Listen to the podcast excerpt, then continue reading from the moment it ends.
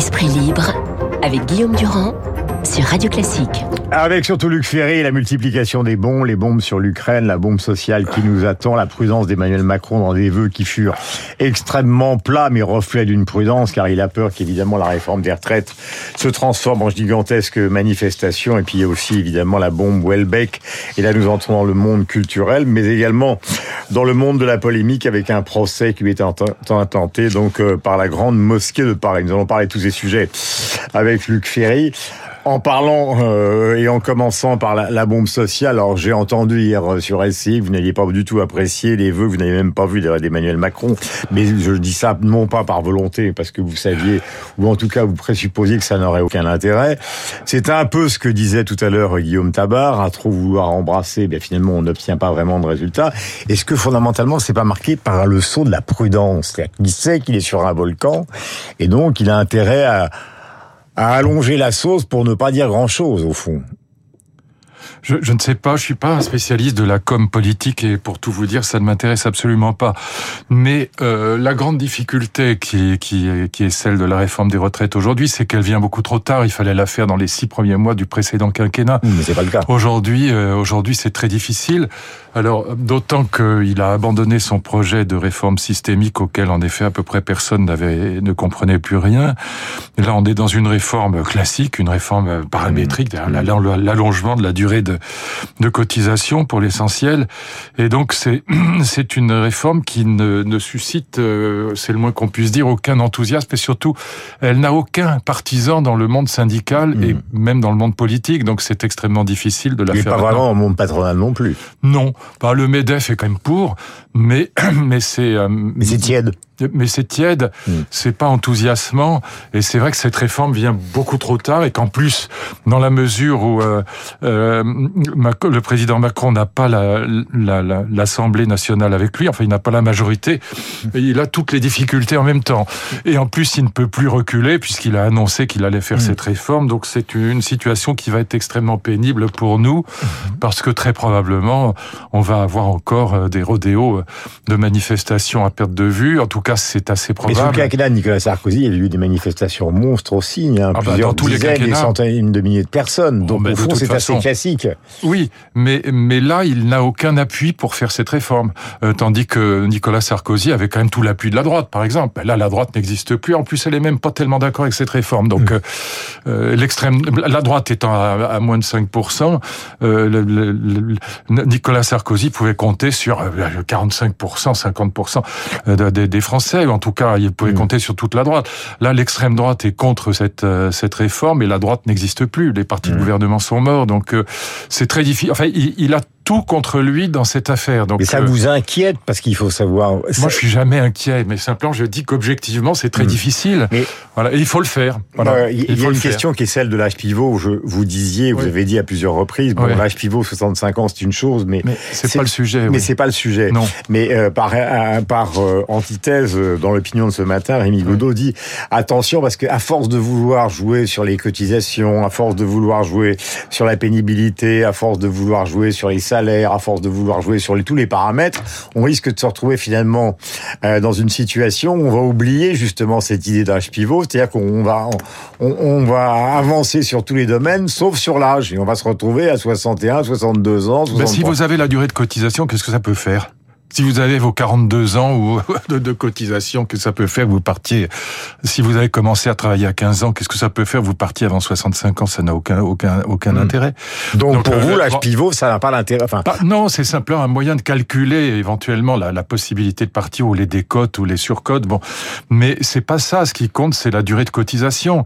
Et ce qui compte surtout aujourd'hui, pour probablement le, le sujet le plus important en dehors évidemment de la durée de cotisation, c'est l'emploi des seniors. C'est mmh. ça qui est le, le, sujet le plus grave aujourd'hui et le plus important. Et donc, euh, c'est. Mais encore une fois, on se fixe sur l'âge de départ, le, les 65 ans. Mais si vous avez vos 42 ans, par exemple, dans la fonction publique aujourd'hui, si vous avez vos 42 ans de cotisation, si que ça peut faire que vous partiez avant, mmh. ça change rien. Donc ça va être entièrement une question de négociation qui va oui. se faire actuellement entre les pouvoirs publics et les syndicats. Voilà, c'est ça. Mais comme tous les syndicats, comme Macron a perdu l'appui de la CFDT, qui était, mmh. qui était, comme vous vous en souvenez, euh, d'accord. Le syndicat réformiste. Le syndicat réformiste et qui était d'accord avec la réforme paramétrique. Mm.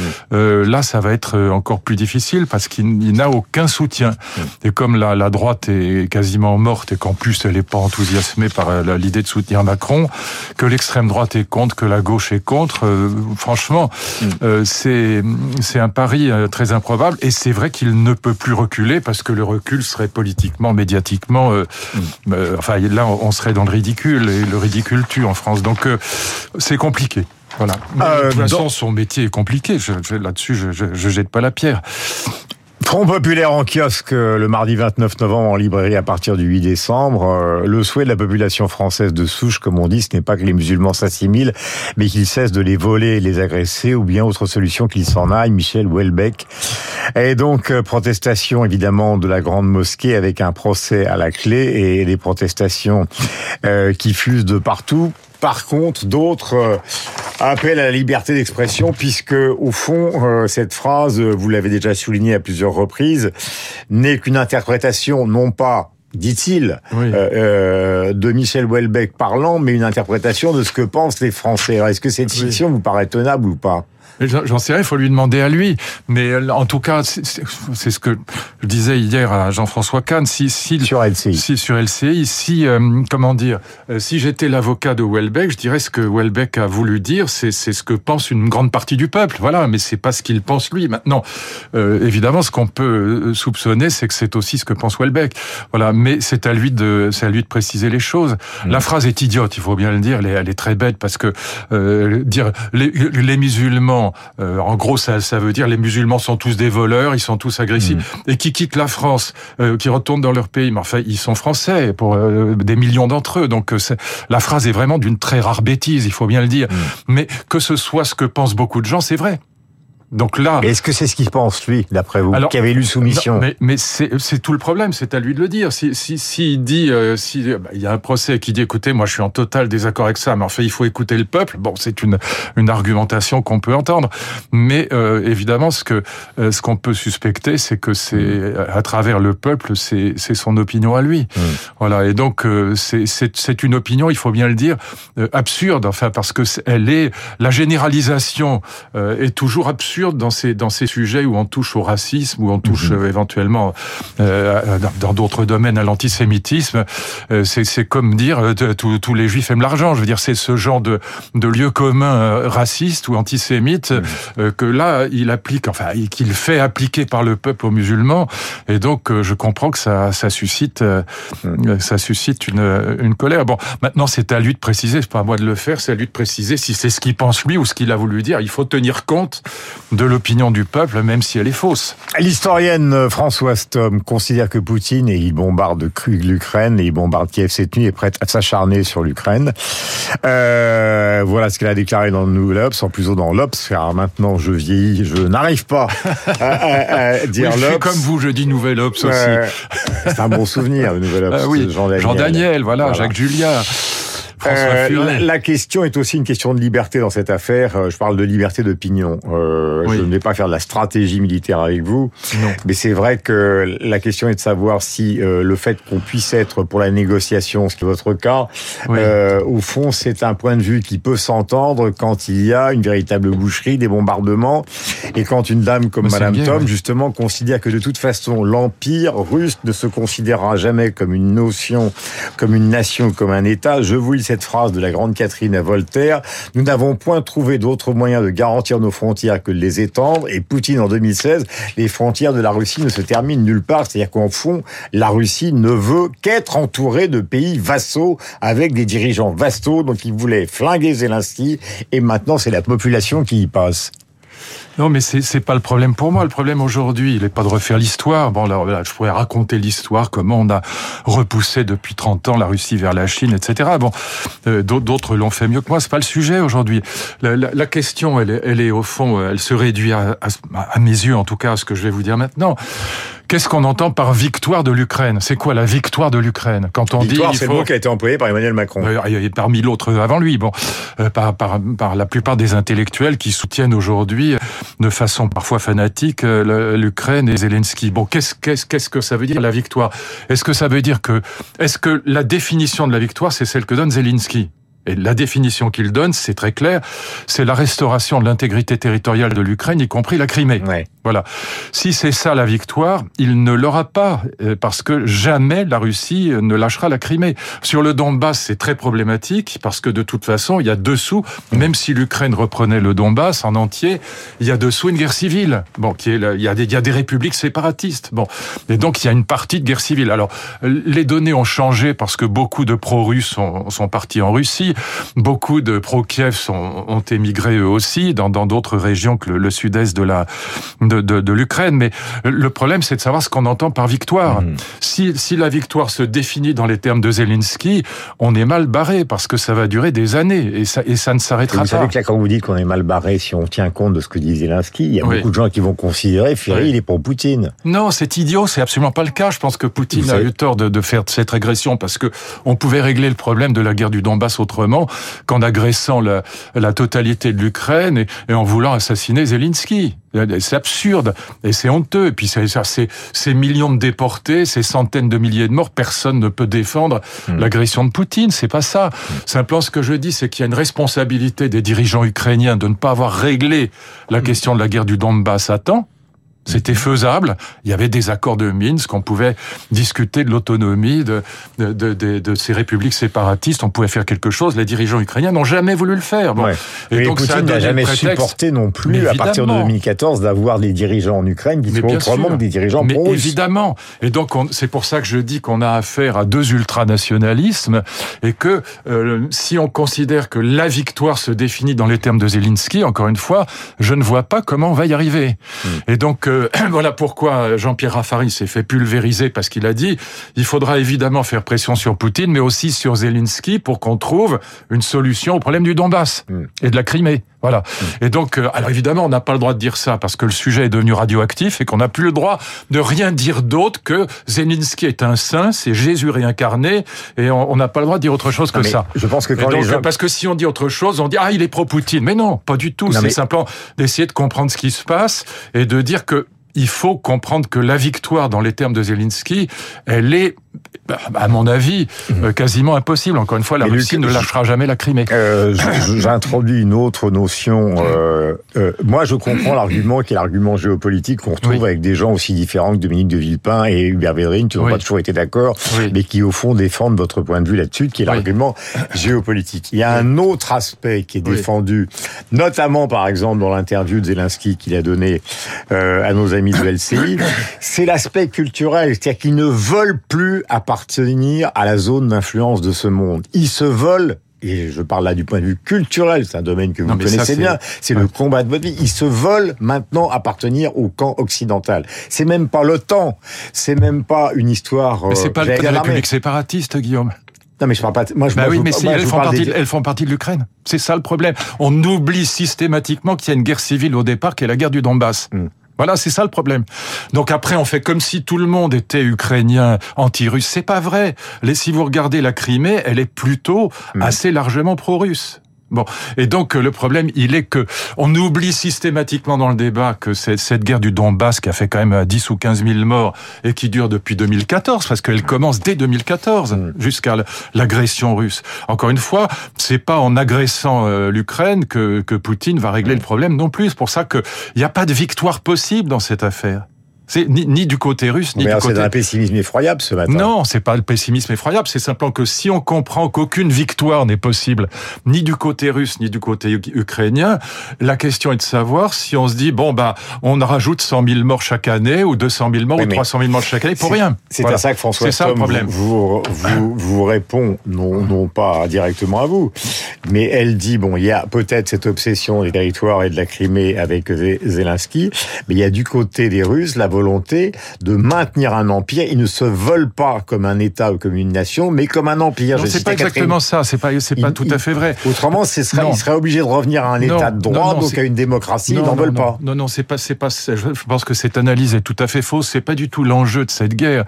L'enjeu de cette guerre, les, les, deux grands gagnants, contrairement à ce que, évidemment, c'est Joe Biden, les États-Unis d'un côté. La, mm. la, une de l'Express il y a trois semaines était tout à fait juste. États-Unis, grand gagnant de la guerre. Bon, euh, l'OTAN dont on disait qu'il est en mort cérébrale, euh, est reconstitué. Euh, la, la, les États-Unis euh, apparaissent comme les leaders du monde libre. Et, et, mais de l'autre côté, ce qu'on oublie, parce qu'on veut pas le voir, c'est que c'est que Poutine tend à devenir le leader des damnés de la terre. C'est ça l'enjeu de cette guerre, et c'est ça qui est grave. C'est pas le fait qu'ils veulent récupérer les 25 millions de Russes qui se retrouvent euh, dans nos Vous voulez dire le soutien de l'Inde, le soutien de la de la Chine et le soutien Voilà. des pays africains. Mais des pays africains. Ouais. Très important. Ce qui se passe avec Wagner en Afrique est très important. Le soutien Bon, enfin, des pays. C'est épouvantable ce qu'ils font là-bas. Mais évidemment que c'est épouvantable. Mais c'est ça la catastrophe. La vraie catastrophe. Si pas- ce n'est que d'un soutien, si c'est une alliance de toutes les dictatures pour, contre le monde occidental, Oui, ça oui. va devenir quand même difficile de défendre. Mais s'il ne s'agit pas de défendre Poutine, en aucun cas, il s'agit de comprendre que ce qui se passe aujourd'hui, à cause ou grâce à l'intervention massive des États-Unis, c'est des dizaines et des dizaines de milliards de dollars que les États-Unis ont mis dans cette guerre, Énorme. pas pour rien. Eh bien, du coup, Poutine, il joue sur de velours avec ça, il dit voilà, je m'adresse aux damnés de la terre, je m'adresse aux anciens colonisés, regardez ce que c'est, ce que, que cette guerre, c'est une guerre des États-Unis contre ne vous. peut y Voilà. croire. C'est le pays. Tout le monde y croit dans les pays le du roi de la tiers-monde. corruption et les Mais rois tout des le monde y croit dans les pays du tiers-monde, Guillaume, c'est ça que vous voyez pas. Tout le monde y croit dans Ah, les pays vous. du tiers-monde. Évidemment pas. Je dis que je dis que c'est une mettent, ils catastrophe. s'en mettent plein les poches Mais journée. mais les gens ne comprennent pas, c'est pas une question de morale. Ce qui, ce qui se passe, c'est catastrophique, c'est que Poutine est en train de fédérer contre l'ennemi occidentalo-américain. Je fais semblant de ne pas comprendre. Oui, mais, je compris. sais, vous n'êtes pas idiot. Mais, mais c'est ça, c'est ça l'enjeu de cette guerre. C'est ça le véritable enjeu de cette guerre. Et donc, on n'en parle pas suffisamment parce que la vérité, on croit que Poutine est mort, qu'il va être remplacé, etc. Mais c'est pas vrai. Il est en train de gagner par rapport au tiers monde et notamment par rapport à l'Afrique, mais aussi par rapport à la Chine, par rapport à l'Inde, par rapport à l'Iran, par rapport à la Corée du Nord, etc. Et donc, au fond, c'est ce que dit Carl Schmitt euh, de manière, euh, ce que la théorie de l'ennemi. L'ennemi est beaucoup plus fédérateur que l'ennemi, que l'ami. Et donc, ce que contre l'ennemi américain, Poutine joue sur du velours aujourd'hui. C'est ça son enjeu. Et puis, qu'ils veuille récupérer les 25 millions ou 30 millions de Russes qui se sont retrouvés dans des pays qui sont devenus indépendants, ça veut pas dire qu'ils veulent, ré- qu'ils veulent récupérer, qu'ils veulent reconstituer l'URSS. Pas vrai. C'est une, une analyse qui est fausse. Et donc, l'Ossétie du Sud, par exemple, c'est un exemple parfait de ce qu'il veut faire en Crimée ou dans les républiques séparatistes. Mais Donc, vous êtes ça, d'accord avec moi, finalement, vous préfériez quand même vivre à Kiev qu'à Vladivostok? Mais, évi- mais évidemment, j'adore Odessa en plus. C'est une ville que j'aime infiniment. C'est une ville merveilleuse. Moi, je, j'ai- je- ma crainte absolue, c'était que Odessa tombe. Voilà, parce que c'est, voilà, c'est ce sont des villes européennes, sont des villes de liberté, c'est des villes où j'ai des amis, sont des villes magnifiques.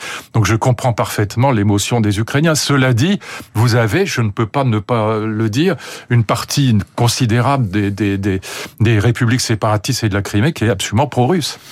Je voudrais citer un chiffre pour terminer. Euh, D'abord, euh, un hommage aux Pointer Sisters, mais ça on fera ça dans le journal de 9h, parce que c'est un groupe qui est devenu un groupe pop. Mais c'était un groupe euh, à la limite du jazz et du funk et, et qui avait un talent extraordinaire, des sœurs extraordinaires. Et je voudrais citer Eric Le Boucher dans, dans euh, l'opinion de ce matin qui parle d'un chiffre de McKinsey, puisque vous savez qu'on parle beaucoup du défi climatique, et je vous ai Oui. entendu en parler hier. Oui. Alors, il a trouvé ce chiffre. D'après McKinsey, il faudrait investir 9 000 milliards par an d'ici 2050 pour obtenir la neutralité carbone. 9 000 milliards par an pour d'ici 2050 pour obtenir enfin, la neutralité carbone, c'est-à-dire 10 fois plus que les niveaux actuels. On Ça n'a pas est- grand sens parce que tout dépend de, de type de, de transport qu'on aura en 2050. Tout dépend de, du mode de vie, des modes de vie que nous aurons en 2050. Donc, ce sont des calculs qui, en vérité, n'ont absolument aucun sens. C'est livre c'est que- toute chose égale par ailleurs. Voilà. Si, on, si on vit comme aujourd'hui, bon, mais on vivra pas en 2050 comme on vit aujourd'hui. Hum, Quel est le dernier livre que vous avez lu en 2022 Euh, Qu'est-ce que j'ai lu? Alors, J'en ai lu tellement, mon pauvre. Ah non, non, non, mon Dieu. En 2022, le dernier Le dernier, qu'est-ce que Ah tiens, c'est le livre de, de Roger Paul Droit dont je vous parlerai euh, et de, et de, et- de- ah c'est que c'est pas possible. Comment s'appelle sa femme qui est charmante En plus, je suis vraiment idiot. Ah, Monique la- Atlan. Mo- Monique Atlan que j'aime beaucoup. en heureusement, je suis là. hein. Ah ben franchement, je suis dans un état ce matin. Mais Monique Atlan et Roger Paul Droit, mais je vous en parlerai si vous voulez la semaine Ouais. prochaine. C'est un livre, euh, c'est un livre justement sur le pouvoir des mots Mhm. et sur le pouvoir destructeur des mots. C'est, un, notamment sur les réseaux sociaux, mais pas, pas seulement. C'est aussi une histoire philosophique des, hmm. du pouvoir des mots et du pouvoir destructeur parfois des, des mots. C'est un livre extrêmement intéressant. Eh bien, moi, je si vous voulez bien, je vous en parlerai la semaine prochaine. Si je veux bien. David McNeil, quelque part dans les pas d'un ange, il est le fils naturel de Marc Chagall. Il a écrit un très beau livre sur ce père naturel. Donc, euh, c'est publié aux éditions Gallimard. Et moi, j'ai lu un livre absolument ahurissant, publié il y a des années, réédité, réédité, réédité, Les Mémoires d'Errol Flynn. Si vous voulez savoir ce que c'est qu'une vie d'aventurier hallucinante, morte dans l'alcoolisme, ce cher Errol Flynn, mais donc le gentleman gin éternel du film de Raoul Walsh, je vous conseille de vous ruer sur ce livre que vous trouverez sur Amazon. C'est un cinéma hollywoodien qu'on a un peu perdu de vue. 8h58, Luc, je vous remercie comme tous les lundis, auditeurs de Radio Merci Guillaume.